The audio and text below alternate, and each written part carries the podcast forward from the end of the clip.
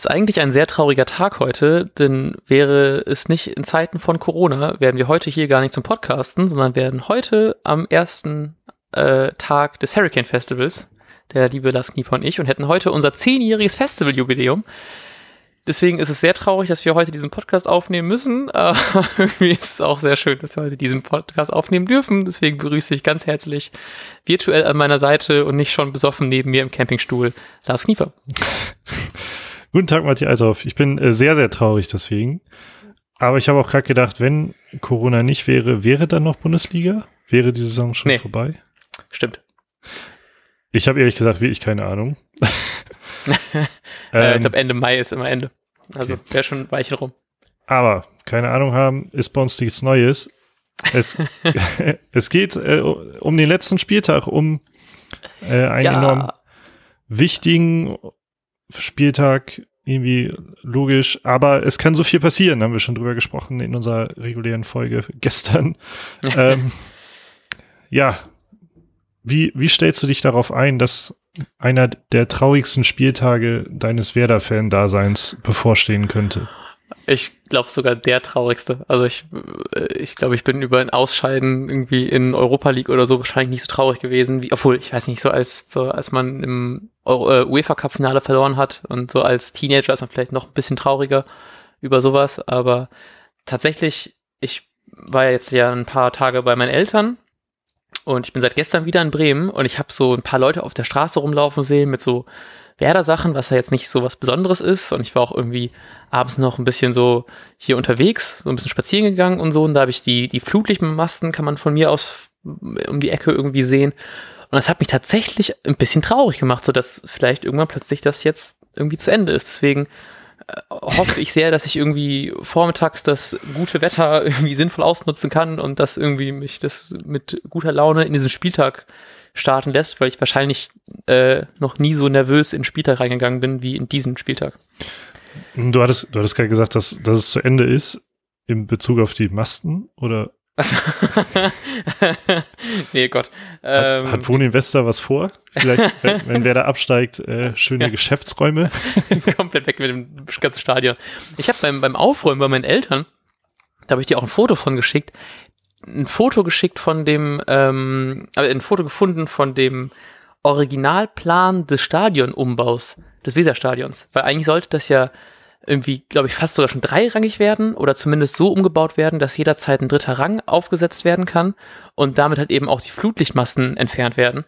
Und das sah einfach so falsch irgendwie aus, nicht mehr diese Masten da zu haben. Aber vielleicht kann ich das irgendwann doch mal in die Story packen zu dem, äh, vielleicht packe ich das gleich einfach zu der Folge in die Story. Dann kann man das nochmal sehen für die, die es nicht mehr auf dem Schirm hatten. Aber ich fand das da sehr, sehr ähm, unpassend irgendwie aus. Ja, ein Glück ist es nicht so gekommen. Ich hoffe, diesen Satz äh, kann ich am Ende der Saison auch nochmal sagen. ähm, ja, was sind die relevanten Spiele für als Werder-Fan jetzt am Wochenende ist einerseits natürlich Düsseldorf gegen Augsburg. Augsburg kann auch rein rechnerisch damit seinen Nicht-Abstieg besiegeln und ich glaube, wir dürfen alle stark darauf hoffen, dass Augsburg das tun möchte. Ähm, jetzt am Wochenende. Denn mhm. Augsburg spielt im letzten Spieltag eben auch gegen Leipzig. Aber ich meine, Leipzig hat auch unentschieden gegen Düsseldorf gespielt, bla bla bla, egal. Ich glaube, um Mainz brauchen wir uns erstmal keine Sorgen machen, ähm, beziehungsweise spielt Mainz ja gegen äh, Werder selbst. Wie erwartest du das Herangehen? Hauptsächlich von Florian Kuhfeld, um auch auf die, und das würde ja viel auch auf das Spiel schließen lassen. Ja, also er hat in der PK ja vorher gesagt, dass er nur auf den Sieg geht und alles andere ist zweitrangig. Also es wird kein äh, 0-0-10 Aufstellung geben und die dann uns hoffentlich sehr viele Tore einbringt, sondern es wird erstmal hauptsächlich um den Sieg gehen und wenn wir tatsächlich hoch gewinnen sollten, ist das alles Bonus. Ich könnte mir aber schon irgendwie, ich bin mir nicht ganz sicher, ob man dann trotzdem mit einer offensiveren Aufstellung rangeht, aber im Endeffekt geht's halt eben für Mainz ja um das Gleiche. Also man kann ja nicht nur gewinnen, man kann ähm, ja praktisch auch schon zumindest den, glaube ich, direkten Abstieg dadurch verhindern. Und halt eben das Torfeld macht dann natürlich auch viel aus. Und wenn man dann natürlich hoch gegen Werder verliert, ist das nochmal was, was sehr relevant werden kann am Ende. Ähm, deswegen, ich glaube, es wird vielleicht auf dem Papier nicht unbedingt ein sehr offensives Spiel, aber ich glaube schon, dass da auf jeden Fall sehr viel Drang nach vorne kommen wird. Okay. Erwartest du das auch so oder siehst du das irgendwie? Ja, was glaubst du, wie, das ran, wie wir da rangehen? Im Grunde, im Grunde genommen glaube ich genau das, denn ähm, Mainz ist, klar, Mainz ist noch nicht safe durch, aber ähm, ist in einer deutlich, deutlich besseren Ausgangsposition. Hm. Deshalb glaube ich, dass Mainz viel darauf bedacht sein wird, hinten ähm, gut zu stehen. Und dann gegen Werder, die nun mal unter Zugzwang stehen, also wenn Werder nicht gewinnt, ähm, ja, könnten sie abgestiegen sein. So sieht's ja nun mal mhm. aus. Also wird Werder aus Mainz Sicht natürlich angreifen müssen, so dass ich mir vorstellen könnte, dass Mainz dann eben gut steht und wer das Konteranfälligkeit gerade im Tempo, ähm, ja, irgendwie versucht auszunutzen und am Ende aber auch sagen wird, naja, ein mhm. Unentschieden ist jetzt auch nicht so schlecht, denn ähm, 32, 35, denn dann hätte man diesen, ähm, dann hätte man drei Punkte Vorsprung vor Düsseldorf so oder so. Ja. Ähm, tja, deshalb glaube ich, dass Mainz recht defensiv, aggressiv und unangenehm spielen wird. Ja. Und, und wer da äh, viel, viel Platz, äh, nicht viel Platz geben wird, sondern viel, viel Ballbesitz überlassen wird. Und dann eben, ähm, ja, wer da schön aufrücken lassen. Und das kann übel enden. Ja, glaube ich auch. Was glaubst du denn, erstmal kurz zu den positiven Nachrichten, Augustinsson und Vogt war ja nicht ganz sicher, was mit denen ist. Die sind beide mit nach Mainz gereist. Deswegen hoffe ich sehr, dass die spielen werden, aber frag dich natürlich zuerst, was glaubst du, wie Kofeld spielen wird und glaubst du, dass die beiden spielen werden?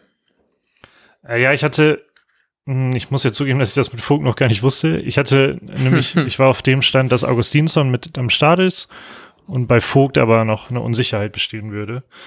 Ähm, entsprechend habe ich auch das für die Aufstellung übertragen.